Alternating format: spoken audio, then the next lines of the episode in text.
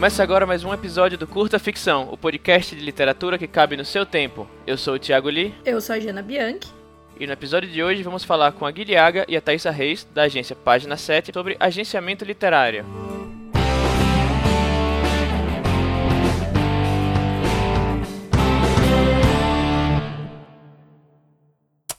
Bom, e antes de começar, eu queria dar um aviso aqui. Nesse mês de março tá rolando a campanha hashtag o podcast é delas. E, obviamente, o Curta Ficção tá dentro do, do projeto. Então, para quem ainda não conhece, é uma campanha que convoca os podcasts de todos os temas a fazer pelo menos um programa em março com convidadas e ou, né, hosts mulheres. E aí, assim, o tema do podcast não importa, até porque, né, mulher pode falar de tudo. Então, a gente tá aqui fazendo nossa parte. Os dois é, podcasts, os dois episódios que saírem agora em março, terão convidadas mulheres. Esse aqui o Li tá participando, mas no próximo vou estar só eu e as meninas convidadas. Então, vocês acessem lá a hashtag no Twitter, no Facebook, deem uma olhadinha nos programas que estão saindo dentro dessa programação, porque tem muita coisa legal.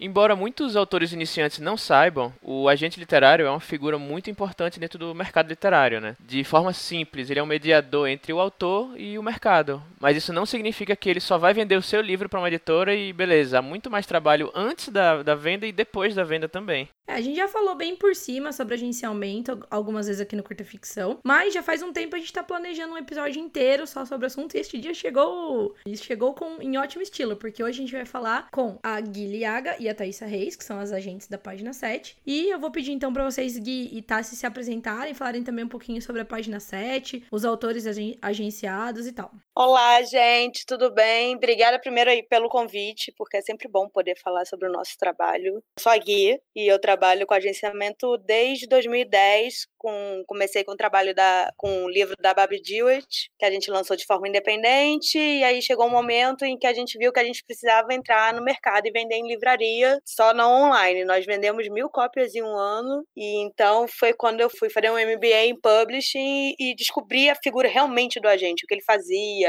é, a lei de direito autoral, comecei a estudar isso. E aí em 2014 para 2015, né, Tassi? Isso. É, é 2014? 2014 para 2015, é bem isso. É, a, a Tassi apareceu na minha vida maravilhosa e aí uhum. a gente fundou, abriu a agência mesmo, a página 7. E nosso foco é em autores que escrevem para o público jovem, mas pode ser de 12 a 29 anos os leitores. E estamos aí.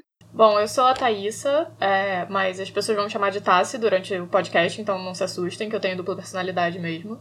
é, e eu sou agente literária, trabalho com a Gui desde 2014, 2015. Também sou tradutora, copydesk, que meio que faz tudo da parte de texto, menos escrever. Eu só edito o texto dos outros. E eu e a Gui, a gente trabalha com vários autores de, de YA e New Adult, e enfim, jovem adulto e contemporâneo e fantasia, e eu sou time fantasia e ficção científica. A Gui já gosta mais de trabalhar com contemporâneo. Mas assim, a gente tem das duas coisas no catálogo das duas. Então, assim, eu trabalho com o Vitor Martins e com a Iris Figueiredo e com a Olivia Pilar, mas também com a Roberta Spindler, com o, a Alaia e, enfim, e com não ficção também. É, a gente é, tem também, né? A gente tem uns nomes grandes, tipo a Pão Gonçalves, Isabel Rodrigues, os meninos do Pedrugo, é, tem a Bárbara Moraes, da trilogia Anômalos, a Deise Dantas, a Fernanda Niedo, como realmente. Então a gente tem uma galera bem, bem aí. Diversificada.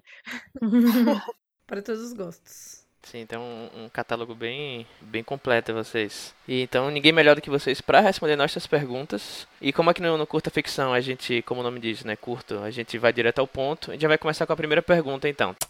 Como eu comentei na introdução, o agenciamento literário ele vai muito além de vender o manuscrito do autor para uma editora boa, né? Então a gente vamos começar do começo, né? O que é o agenciamento literário? Quais são as atribuições do agente literário antes, durante e depois da venda do manuscrito? É, é, é até curioso isso, porque no mercado editorial lá fora é quase impossível um autor não, não ter um agente.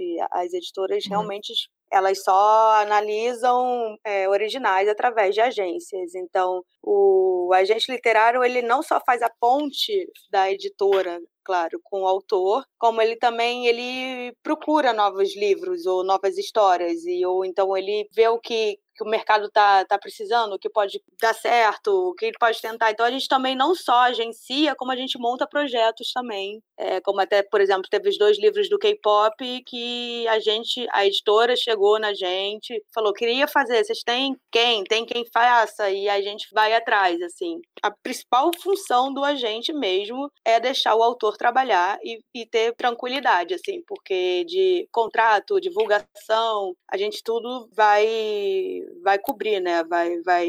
Ah, esqueci o nome. É, a gente trata. A gente vai assim, acompanhar, a... era isso que eu queria. Acompanhar. a gente trata desde. Tem também a questão da contratação do livro, só que a agência Página 7 é uma agência com foco editorial. Então, o que, que isso significa? Existem dois tipos de agente: um agente que é mais comercial e um agente que é editorial. O editorial, ele além de vender o livro para as editoras, ele também vai ter um acompanhamento muito mais próximo da obra com o autor. Então, a gente vai ter um cuidado maior de trabalhar o texto antes de vender ele para a editora. É como se fosse uma edição prévia antes de chegar na editora que a gente faz. Então, assim, é, o trabalho do agente, no nosso caso, vai desde antes do livro estar tá pronto para ser enviado, para ser ofertado para as editoras, até depois, até a parte da, a, do acerto de direitos autorais, você cobrar, cobrar divulgação, cobrar distribuição. É, é fazer mesmo meio de campo entre o autor e a editora, deixando o autor livre para só se preocupar em escrever, e todo o resto a gente faz. Não, uma coisa que eu achei legal é que vocês comentaram que a Gui comentou que lá fora é quase impossível ver um autor sem agente, né? E isso, por exemplo, eu descobri a figura do agente há um tempo quando eu precisei entrar em contato com um autor de um quadrinho. E aí eu vi que o contato para possíveis traduções, para possíveis é, entrevistas com o autor, que seja, era feito através do agente. Era um autor de quadrinho relativamente pequeno, ele não era, não era um super, um cara super popular, assim. Então, isso é interessante, né? Porque às vezes a gente tem a ideia de que vai mandar, tipo assim, vou mandar um, um Facebook pra autora fulana pedindo uma entrevista para tal lugar, e na verdade não, tem uma figura ali que, como vocês falaram, é, ela serve para que o autor só se preocupe com com o serviço de escrever, né? Não se preocupe. Claro, a gente até vai falar mais pra frente, não que o autor vai falar assim, ah, agora eu vou só escrever, não vou nem retweetar nada que falarem sobre mim, né? Não é assim. Mas tem essa função de é uma espécie de uma vamos dizer assim dá para dizer que é uma espécie de uma assessoria misturada com aconselhamento de carreira é todo é um monte de coisa misturada né é um o que a gente fala, a gente trabalha com gerenciamento de carreira. A gente não uhum. faz assessoria de imprensa, por exemplo. Mas a gente sabe tudo que vai acontecer. A gente sabe quando um autor vai numa entrevista ou vai sair no jornal, até porque a gente tem que avisar a editora uhum. do tipo, olha, o livro tal vai no programa tal, então tem que estar em exposição, ou tem um evento tal, vamos tentar levar o autor para lá. Então a gente acompanha mesmo a carreira. A gente não fica como se fosse só assessoria de imprensa, né? Que você vai uhum. atrás da pauta e tal. Mas mas a, a, o nosso foco principal é fazer um trabalho de qualidade. Então a gente tem que deixar o ambiente para o autor da melhor forma possível para ele. Então, é assim, se ele quer conversar sobre a história, para ele conversar, para ele se sentir confortável, é uma parceria mesmo.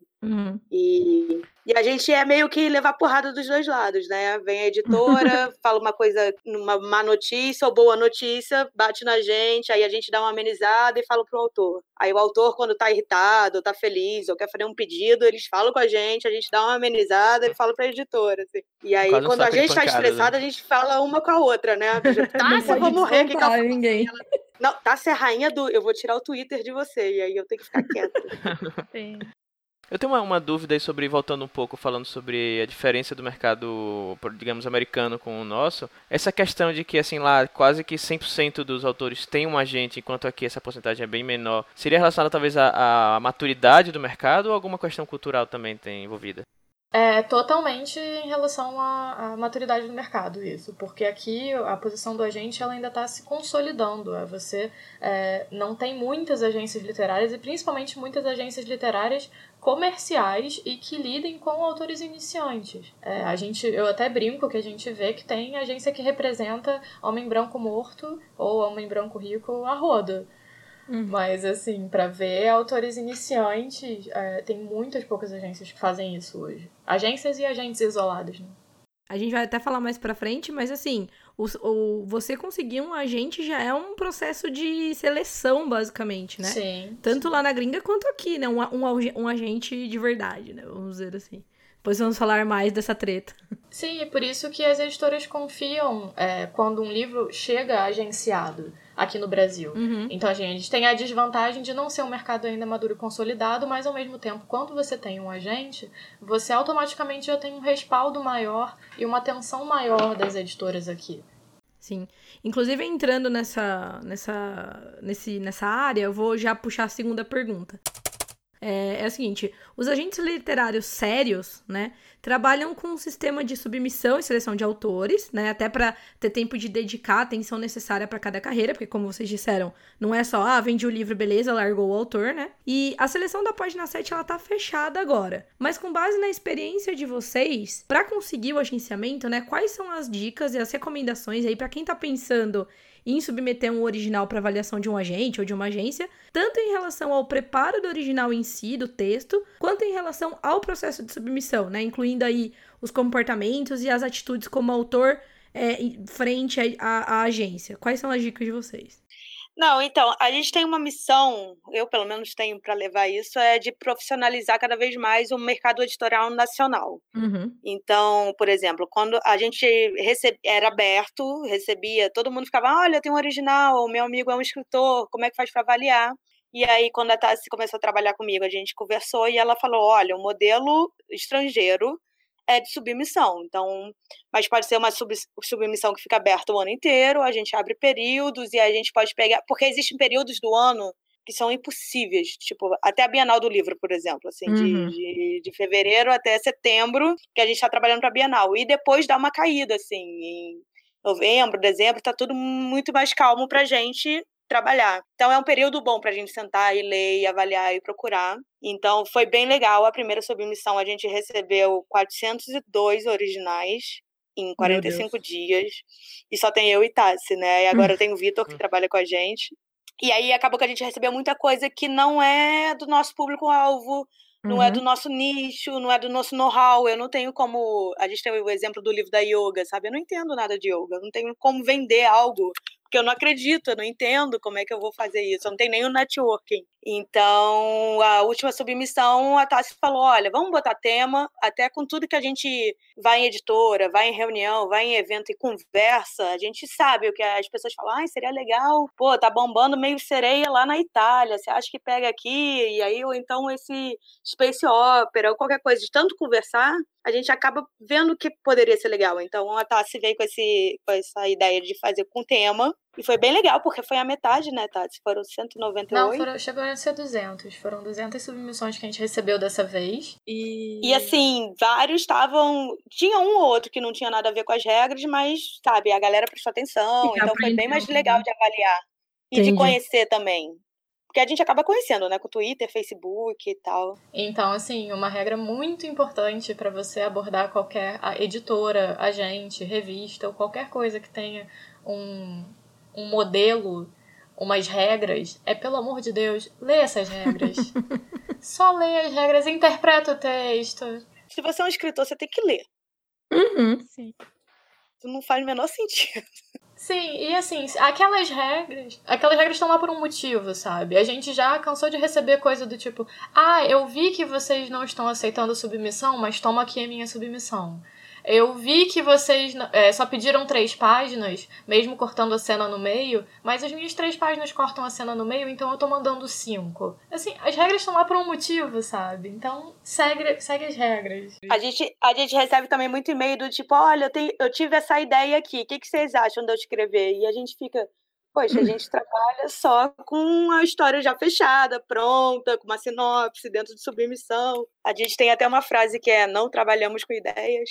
Como se a pessoa achasse que ela é especial e a ideia dela, ou a, o livro, a cena dela que é cortada no meio, que é mais especial que as outras. Sim, né? com certeza. Que ler é trabalhoso e demora, sabe? Uhum. Como não, não, é, sei lá, atualizar a planilha no Excel, assim, não tô falando que é fácil, mas eu tô falando que ler e com atenção ele demora. Então, quando a gente tem 205 capítulos ou três primeiras páginas, demora porque aí eu tenho que falar, Tassi, olha esse aqui. E aí a Tassi vai ler também, entendeu? Então a gente trabalha em conjunto, em dupla. E não é rápido, até porque tem que avaliar, eu tenho que. E, e dá para sentir já o tom do texto da narrativa, assim, na primeira página. Isso é super óbvio. Ainda mais a gente que tem o olho mais treinado. Uhum. Sim, às vezes até mesmo na sinopse, né? Eu acho que vocês até falaram aqui já no, no Conta Ficção em outros programas. Se você não sabe resumir a sua história, é porque tem alguma coisa errada com ela. Ou com a sua capacidade de síntese, que também é uma coisa importante para Sim, o escritor. Sim, também então... é muito importante. Então, assim, desenvolver uma sinopse boa, é, que explique mesmo, que passe em poucas palavras o que, que é o seu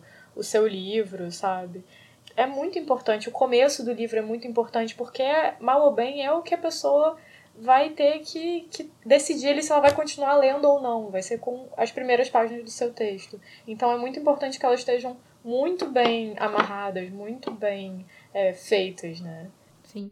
É, sobre ler a submissão, as regras e, e seguir as regras é, direitinho, eu acho que um paralelo interessante de se fazer é que, assim, a gente tá falando, como a própria disse, de profissionalizar o mercado. Então a gente tem que encarar isso como uma coisa profissional. Quando você vai fazer uma entrevista de trabalho, quando você vai participar de um processo seletivo de uma empresa, você não vê lá um processo seletivo que pede, ah, que o processo seletivo pede é, pessoas formadas em engenharia. Aí você é, sei lá, psicólogo, você não vai participar daquele processo seletivo. Você já, você, né, presta atenção na, nas, nas regras. Se tem alguma outra regra, ah, você precisa preencher este formulário sobre idioma, sei lá. Então, assim, por que não fazer exatamente isso quando você for uh, se apresentar profissionalmente como escritor? Porque é isso que a pessoa tá fazendo com vocês. Quando a pessoa submete uma história à, à avaliação de vocês, ela tá se apresentando. Ó, oi, eu sou o fulano, né? E profissionalmente, essa é a minha. Esse é o meu serviço que eu vou, entre aspas, oferecer para vocês, né?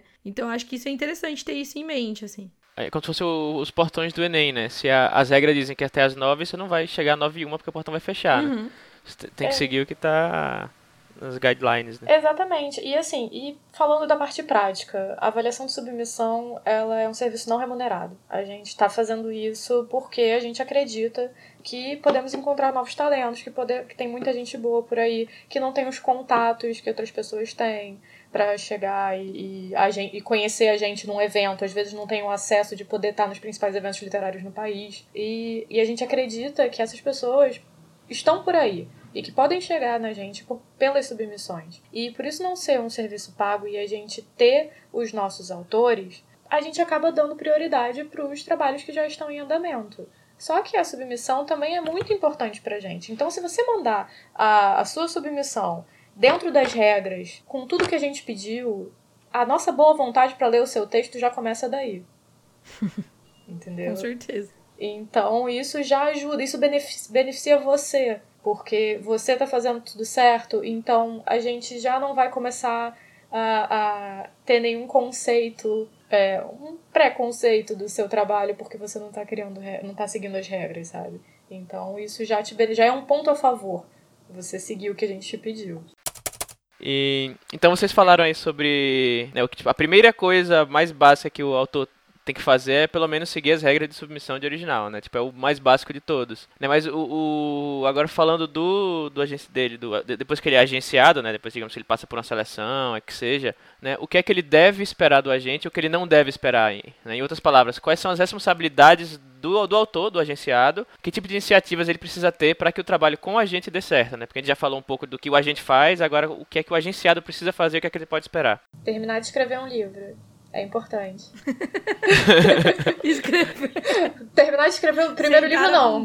Mas terminar de escrever o segundo livro é muito importante. Eu acho também principal, tá, é confiança.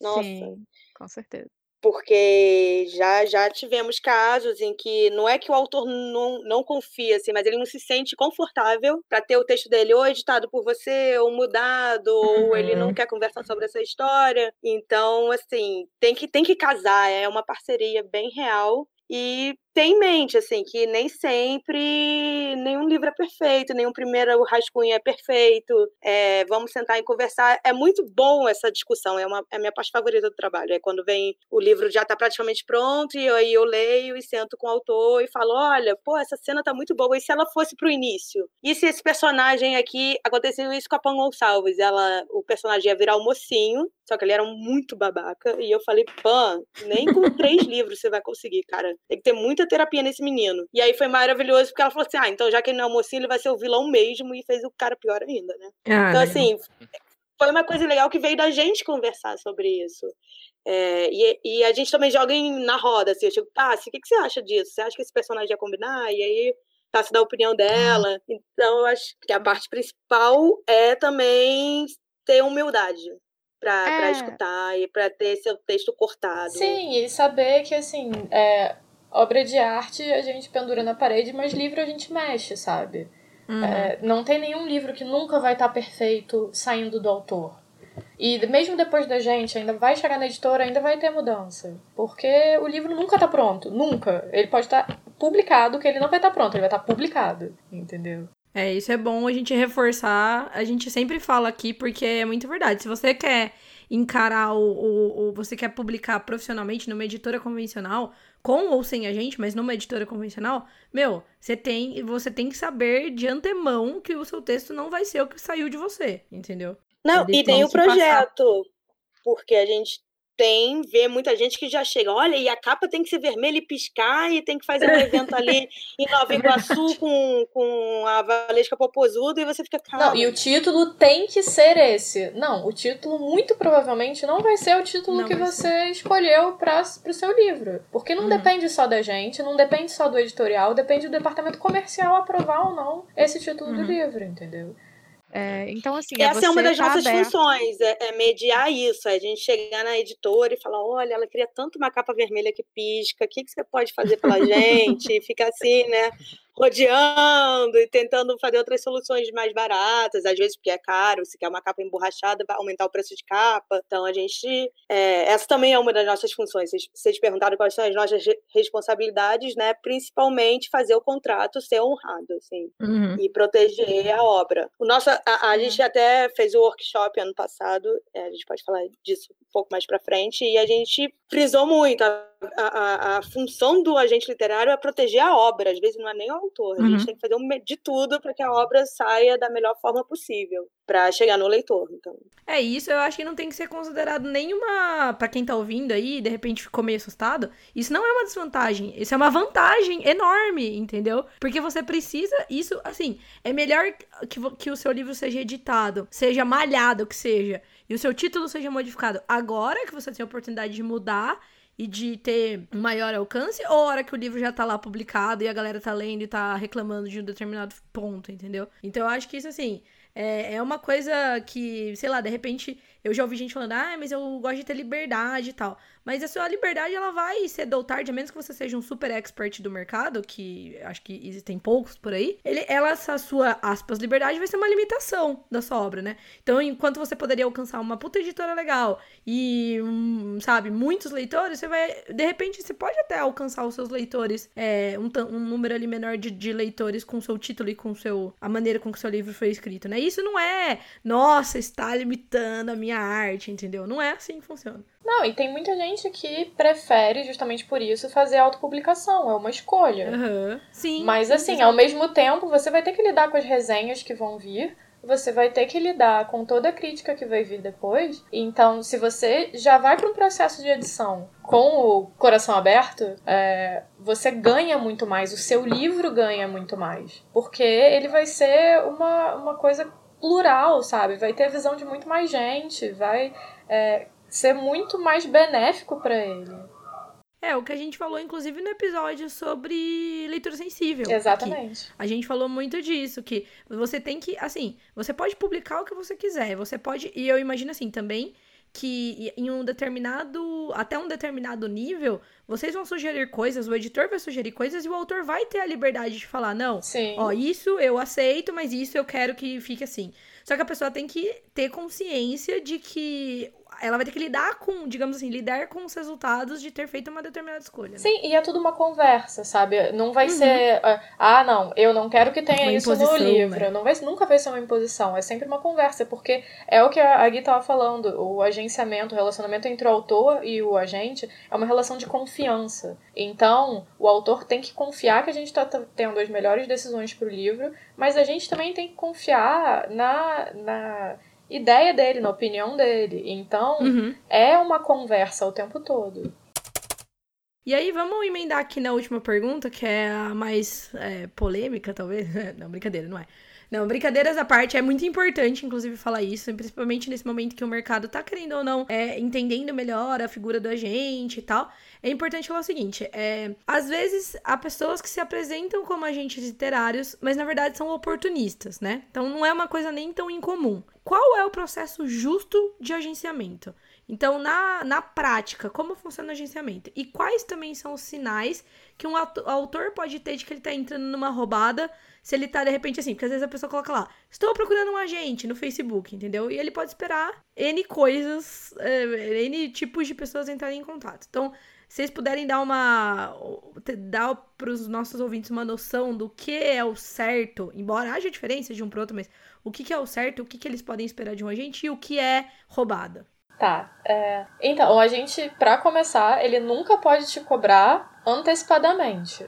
O agente não pode te cobrar uma taxa mensal, ele não pode te cobrar uma taxa extra porque ele te colocou numa editora, porque o agente só vai receber qualquer valor, qualquer dinheiro, quando você receber. Uhum. Porque o agente literário ele é pago com um percentual dos seus direitos autorais. É, ele pode ser pago por outros serviços, né? Tipo leitura crítica, sim, ou coaching. Sim.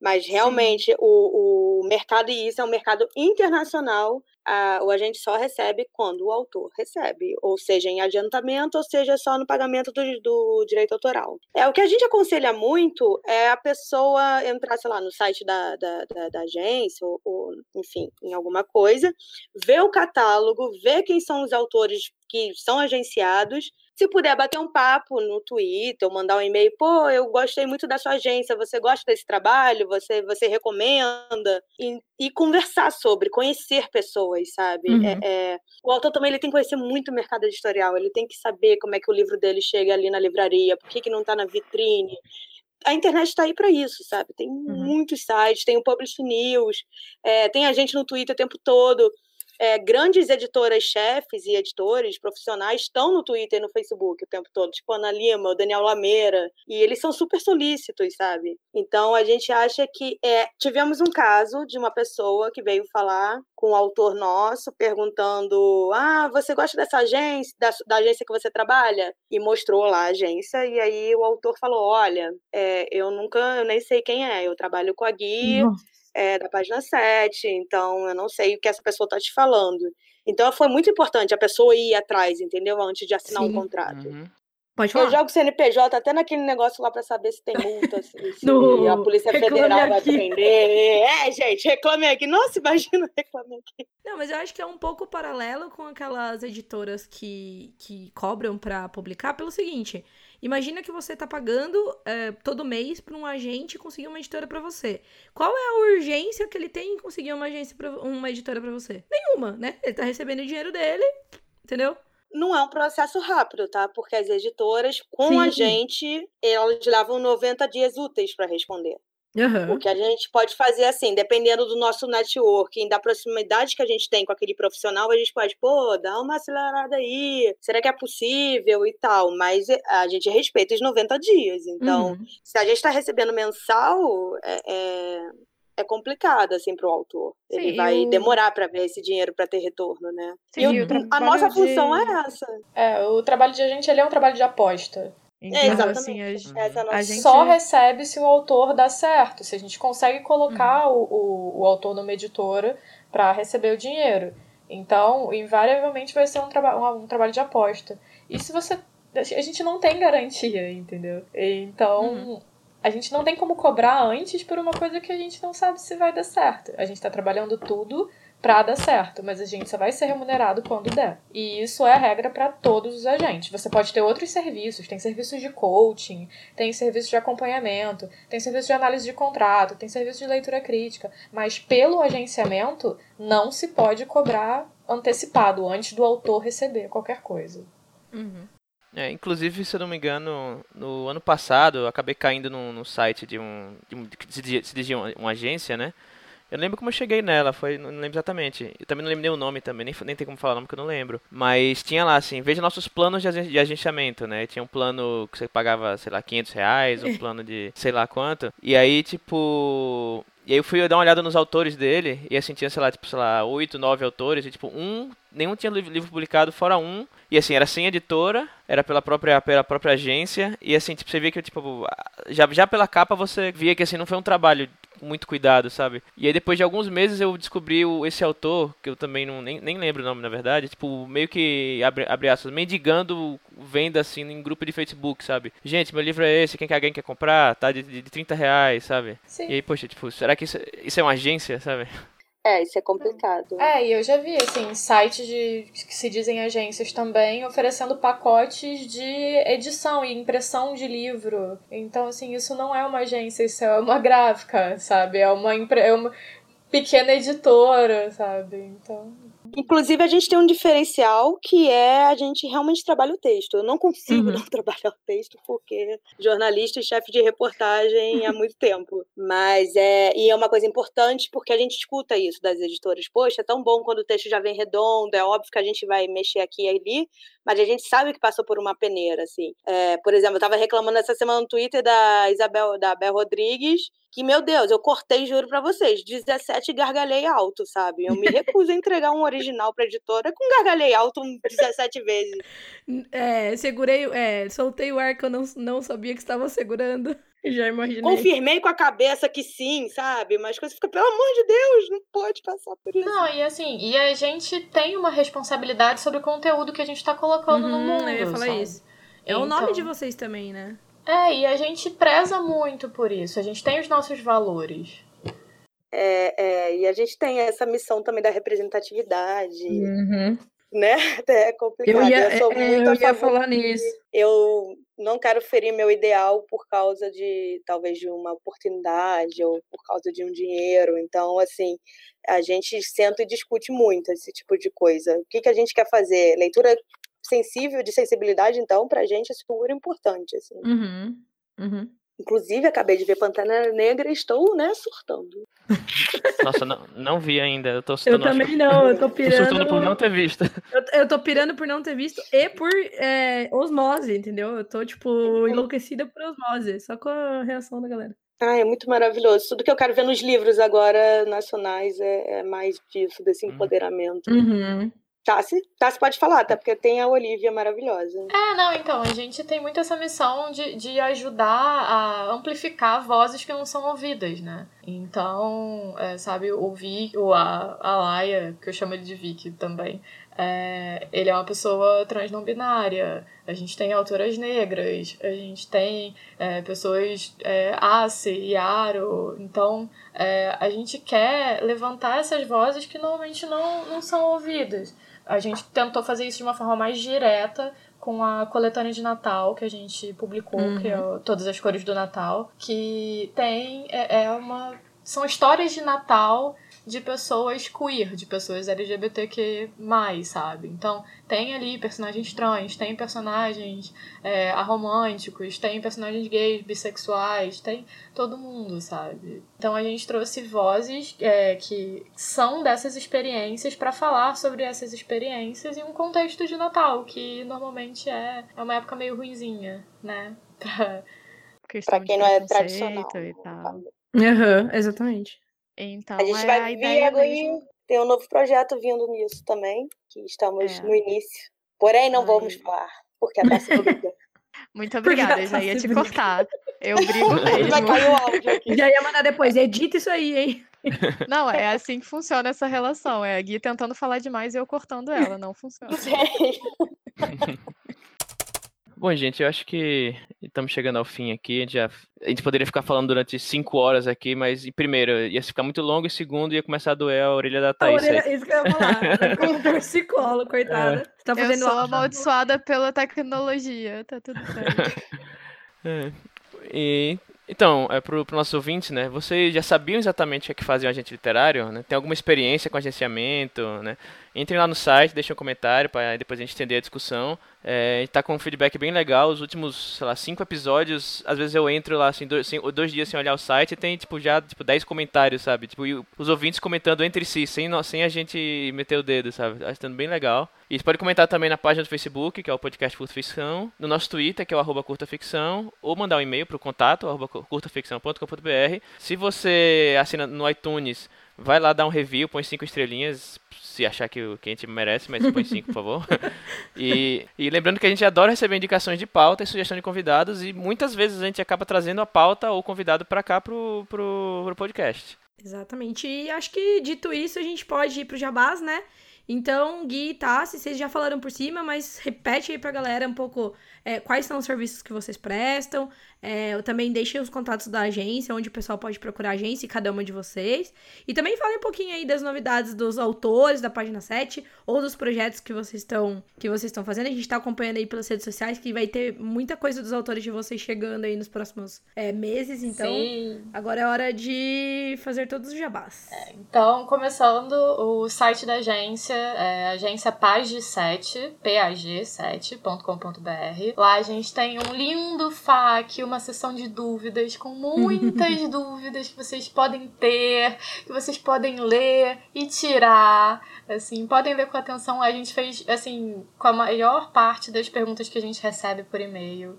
Então, assim, dá uma olhada lá se sua dúvida tá lá, porque pode te ajudar. A gente fez mesmo como recurso para ajudar os autores. Tem até umas dicas para ver contrato e onde você pode Isso acessar também. a lei de direito autoral. Então. Isso. E a gente está no Twitter e no Instagram como Agência Paz de 7. O Instagram é um trabalho recente da gente, a gente está lá entendendo como é que funciona. E no Facebook também Agência Página 7. O nosso e-mail está no site, é contato arroba agenciapaz7.com.br também. A gente está aberto para tirar dúvida, conversar, a gente não morde tá tudo bem. Demora um pouco para responder, talvez. Demoramos. Isso assim, a gente já admite. Demoramos para responder e-mail. Mas a gente responde. Eventualmente a gente responde. É... Já comecem a exercitar a paciência, porque escritor tem que ser paciente. Né? Tem. Né? Demora muito. meses pra. E aí então eu... já podemos começar. Vou deixar a Gui falar dos projetos dela e depois eu falo dos meus. É, esse ano estamos vendo aí com umas coisas muito boas.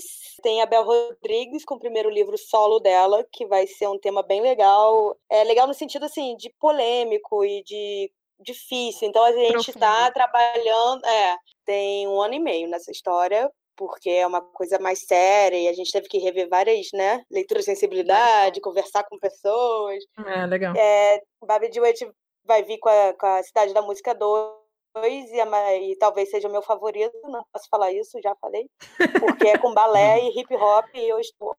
A gente pode pôr um apito Não, pode botar aí, é balé com hip hop mesmo. e tem o projeto Heroínas, que a Pan Calvo está participando, que são clássicos com uma releitura em que os personagens homens são todos mulheres. E a Pan vai fazer ah, o Rei Arthur, e a Távola Redonda, mas, nossa, o nome da menina eu esqueci como é que ficou. Não precisa falar também, deixa eu divulgar. Né, eu queria Artura, não deixaram ser Artura, Artura. o autor, ele é teimoso também, não escuta as nossas ideias. Então, é, é basicamente isso. Talvez é, tenha mais eu... K-pop, talvez tenha, mas a gente tá aí trabalhando ainda. Soltei no ar. É, talvez, polêmico. Não posso com essa mulher, cara. Não dá pra guardar segredo com ela. Putz, grilo.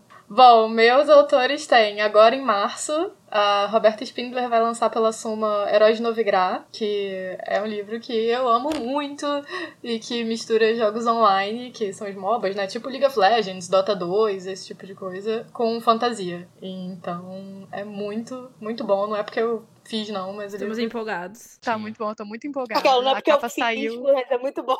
É, não é porque é meu filho. Mas ele é lindo. É, a capa ficou ah, linda também. É verdade. A capa ficou linda. O, o artista é o Gil Martimiano, se eu não me engano, é, o sobrenome dele é assim. É, a gente pode deixar os links também no, uhum. na descrição do podcast. Uhum. É, e vai ser lançado agora pela Suma em março e já tá em pré-venda. Também posso deixar o link. E é o primeiro nacional de fantasia da Suma.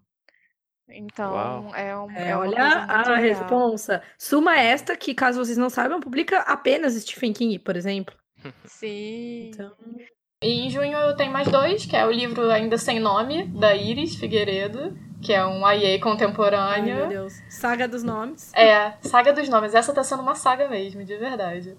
É, é um IA contemporâneo passado numa faculdade que fala sobre saúde mental e também é maravilhoso o livro. Assim, a Iris tem uma sensibilidade única é, é incrível. E Piratas Gays, que é o título provisório. Ai, por esse livro. que é, não é o título final. É o título na, de trabalho. Na, não sabemos ainda, não é mesmo? Quem não, não pode. É, inclusive tem uma história legal que o, o Vitor já recebeu o pedido de leitores para por favor não publicar como piratas gays, senão os pais não vão comprar. Ai, não e assim ler. aperta o coração e dói. Ah, mas enfim, é um título provisório. Mas também eu não posso falar muita coisa sobre ele, mas tem piratas, eles são gays, só que não do jeito que você tá esperando. É, tipo, é um YA contemporâneo também. Então, por enquanto é isso. Por esse livro que eu sigo o Victor lá e eu fico, ele vai falando, eu. Ah! É, Sim, e tem nosso então, projeto em fase de andamento, que é baseado, é a mesma ideia de todas as cores de Natal, mas vai ser com outro tema. Que você não vai falar. Então, mas também... não vou falar o tema. Até porque não tá pronta aí, não, não é nem legal falar, né? Depois dá errado, imagina. É, mas também on voices, assim, a, a, as escritoras têm propriedade para falar o que vai acontecer. Então, estamos aí. Talvez tenha, Já chega. Assim, romance. Já chega. Já ela chega. a, a Tassi depois ela vai ter que betar Olha o episódio, só, né? Tipo, eu, eu vou ter que betar, eu vou passar, eu vou passar a edição com a Jana e com o Lee, porque eu não vou deixar sair isso. Se sair é golpe, né? É, é, é golpe. Vocês já viram como funciona essa relação, né? Eu não tô só mentindo, não tô só falando, é verdade. A gente também tem procurado muito e conversado muito sobre não ficção, né, Tassi? Porque 2017 Sim. foi o ano da não ficção.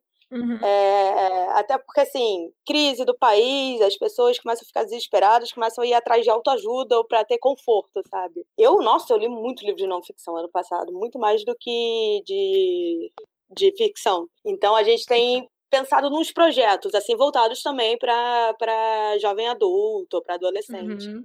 E, legal, então, legal. estamos aí. Ideia é o que não falta, né? Nossa, é. nem me fala. Vamos fazer assim: se você tem uma ideia de não ficção, que não é um livro de crônicas, e você tá ouvindo a gente aqui no Curta Ficção, manda um e-mail para contato arroba agenciapaz7.com.br com o seu projeto, a sua ideia. Mas tem que estar tá escrito, pelo menos metade. Olha só, Opa. tá fora do processo. Exclusivo. Em primeiríssima mão. Tem que botar no assunto que você viu no curta ficção. Nossa, que é a Tati que falou isso. Eu vou colocar, é, eu, vou colocar eu vou colocar no começo Pode do colocar. Um, um insert, tipo assim, ouça esse episódio até o final. Ouça até o final. Então, tá aqui, ó, tá declarado. Vou demorar oh, a responder, final... mas eu respondo. O, o, final, o final te surpreenderá. O, o final, final surpreenderá. A revelação no final deste episódio te surpreenderá. Sim, mas tá valendo, então, ó, quero ver essas ideias aí. Bom, é... o papo foi legal aqui. Eu não queria, não acho que não tenho nenhum jabá para dar hoje, só queria compartilhar uma, uma, uma alegria aqui, que vocês até mencionaram, não sei se foi a Thaís, se foi a Gui que mencionou mais cedo, que o mais importante do autor é terminar o segundo livro. Sim. E hoje, mais, mais precisamente, tipo, umas três horas atrás, eu finalmente terminei o primeiro rascunho do meu segundo livro. Ah, então, é, que vai sair, pra vocês verem como o vida também de autor não é fácil, tipo, eu terminei hoje, assim, ele só vai sair lá para setembro, e assim, já tá tudo encaminhado, mas ou seja, tem mais, sei lá, que seis, sete meses até. Sim. É o do edital? Fazer, tipo, deixar o. Isso, é do edital. Ai, que maravilha. Ia deixar descansar, mandar para pros betas. Não é não, Jana? É, no caso, já estou aqui, ó. apostos. Não, isso muita gente não entende. Eles acham que é, é, é, escrever e publicar. Um livro uhum. leva de seis meses a um ano e meio, uhum. assim. Sim. É, principalmente, por exemplo, o livro que tem que reescrever, vamos voltar, não é o melhor momento é, para lançar, acontecer alguma coisa no país que não é bom, as vendas Sim. vão matar. Então, uhum. assim, tem todo esse uhum. projeto, esse pensamento por trás. Uhum. É, é isso... e, e demora. É. Isso porque o projeto ele já tem uma... Até no momento é. jabá. Sim. Desculpa. É, não, mas desculpa, é, corta e põe ela pra frente. O Jabá tá sendo um episódio à parte aqui, né? Faz a edição, Maurício Matar, diagramação. De tá bom, chega de referência é. choque de cultura. Né? Fala com tranquilidade. É. Aqui tem informação, tá? Ah, Aqui tem isso! Informação. Ai, gente. então é isso. Então, gente. parabéns Obrigado. pelo seu fim de rascunho. É, parabéns. É. Parabéns. Uh. É, eu falei que um, um terço do curta ficção já acabou o seu romance, o segundo uhum. terço está prestes a acabar, e aí o Rodrigo a gente precisa esperar ele salvar o mundo da, do é. trabalho escravo, e aí ele vai uhum. voltar à literatura. É, uhum. isso, isso porque meu, meu livro tem um, tem um deadline, né, que é final do ano, mas se não dava pra ficar mais um ano ainda aí melhorando o tá texto e tal. Mas eu tô. É, se bem que eu tô trabalhando nisso desde 2015, né? Então. um, um, alguma, um tempo já, já gastei nisso aí. Mas de qualquer forma, obrigado, Gui. Obrigado, Thaisa. Obrigada, foi, gente. Foi, foi bem ótimo. informativo, divertido. É muito bom quando você ouve um programa e você é convidado para participar dele, então. ah, que legal.